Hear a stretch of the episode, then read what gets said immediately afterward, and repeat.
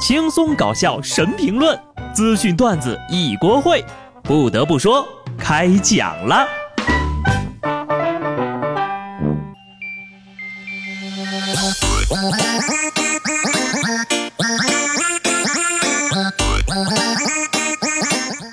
Hello，听众朋友们，大家好，这里是有趣的。不得不说，我是机智的小布。吃完香蕉再吃枣的味道，谁尝过？微博上有个网友分享了自己人生的两次走马灯，为众多网友开发了好奇心的新死法。据说呀，这个香蕉和枣的搭配的味道，就像有什么东西死在了嘴里，看到了人生的走马灯，那味道能让我看到上辈子。会多出很多不属于自己的记忆，人生的阅历更丰富了。怎么办？听到这儿，我突然好想尝试一下呀！哪位听众手边有这两种水果？赶紧试试。有些吃的东西呢是不可以胡乱搭配的，更不能乱丢乱放。英国有两位华人也是很过分，就是传说中的呀智障放生党。这两名英国华人分别从事银行经理和地产中介的工作。在2015年的一次放生仪式上，他们将361只美洲龙虾和350只螃蟹放生至英吉利海峡，从而引发了严重的生态灾难。至今呢，英国有关部门已经花费了成千上万的英镑资金去重新抓回这些被放生的动物，甚至还奖励当地的渔民每人二十英镑来回收这些外来生物。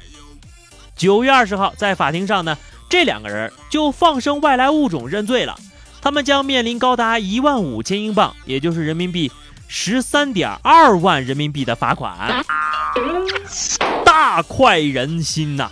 脑残放生党终于有人来治他们了。我觉得咱们国家可以借鉴一下这种惩罚力度。我特别好奇哈，你就说这些人究竟是造了多少孽，才需要用这样的方式来买个心安理得呢？记得之前呢，有人放生过鳄龟、毒蛇，但是看到放生螃蟹和龙虾，我就忍不住了。这么好吃的东西，你去放生，还在英国放生？你以为这是在中国吗？并不是全世界所有人都能像中国人一样，外来物种吃到必须保护才能生存。讲真哈，这事要是发生在咱们国家，龙虾两分钟全捞回来，五分钟下锅，十分钟第二锅都吃完了。不过呢，话说回来，人家毕竟也是一片好心啊，就别罚款了吧，也就把他们俩放生算了啊，就放在那个英吉利海峡的中间。对了，你们国庆节有加班的吗？没有对比就没有伤害呀。有家公司加班十天给十万。爱尔兰瑞安航空致信飞行员，机长一年内同意加班十天，可以一次性获得一点二万欧元。也就是人民币九万四啊，这样的一个奖金，但是呢，要保证八百个小时的飞行时间，未批准缺勤不得超过四次，不能辞职。可是员工代表却回应说，没兴趣。万恶的资本主义呀，工人竟然敢欺负资本家了！如果是你，你有兴趣吗？反正我有兴趣啊，我有极大的兴趣。你比如说，你要是十天给我十万啊。我可以二十四小时不睡觉加班，那说到时候如果生病住院的话，单位应该也给报销的吧？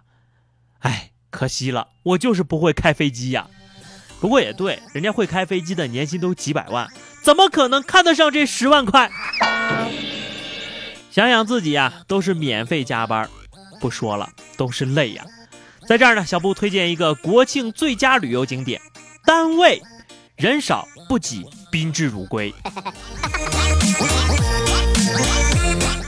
像我这样的特困人员呢，真的不能一夜暴富、一夜爆红什么的，因为我根本承受不住这种突如其来、本不属于我的命运。所以呢，请给我一点缓冲，一个礼拜暴富还是可以接受的。马云，请给我一个机会。前两天啊，马云接受彭博社专访，在被问及当上亚洲首富的问题时，马云回答：“我不认为我是首富，甚至感觉自己不花钱。”我没有时间花钱，我可以帮你花钱呐。虽然我有的是时间，又有什么用呢？我没有钱呐。明明不喜欢钱，还要有这么多的钱。最惨的是，这么有钱还没时间花钱。马云真是太辛苦了。不过想想啊，其实全中国人都在帮马云花钱呢，用花呗呀。有钱人的想法就是和一般人不太一样呀，说的我也想当个有钱人了，努力工作，我要去申请国庆节加班了。有钱没时间的尴尬吗？肯定没有下面这波人尴尬。北京 iPhone 八首发了，那么非常热烈的欢迎仪式啊，王府井店一共就四个人来买，还没有列队欢迎的人多。这次呢，没有黄牛，没有排队，最后苹果店把门口排队的护栏都给撤掉了。护栏不要面子的呀！啊，谁把人摆出来的？苹果就应该考虑从喜茶雇几个黄牛过来排队，是吧？国际品牌就是不一样，就四个人排队也要全球统一欢迎式，还笑得那么发自肺腑的开心，点赞啊！这个四位顾客哈，一个是买手机壳的，一个是买数据线的，一个修手机的，还有一个借厕所的。不过你们不用担心，等到 iPhone Ten 开售的时候。那店里肯定全是黄牛和店员击掌的画面了。列队欢迎没人买东西，尴尬吗？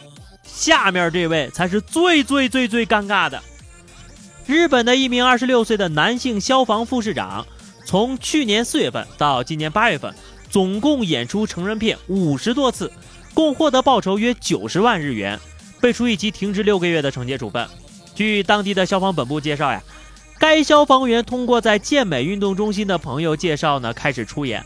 后来，因为同事在试看片段中发现男演员的身材和举止和他非常的相像，导致了事件的败露。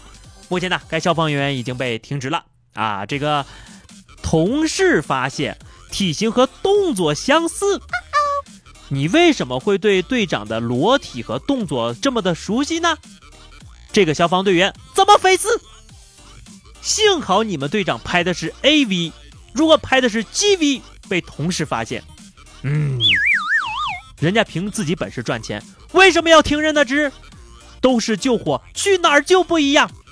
长官，这也是救人于水火的嘛。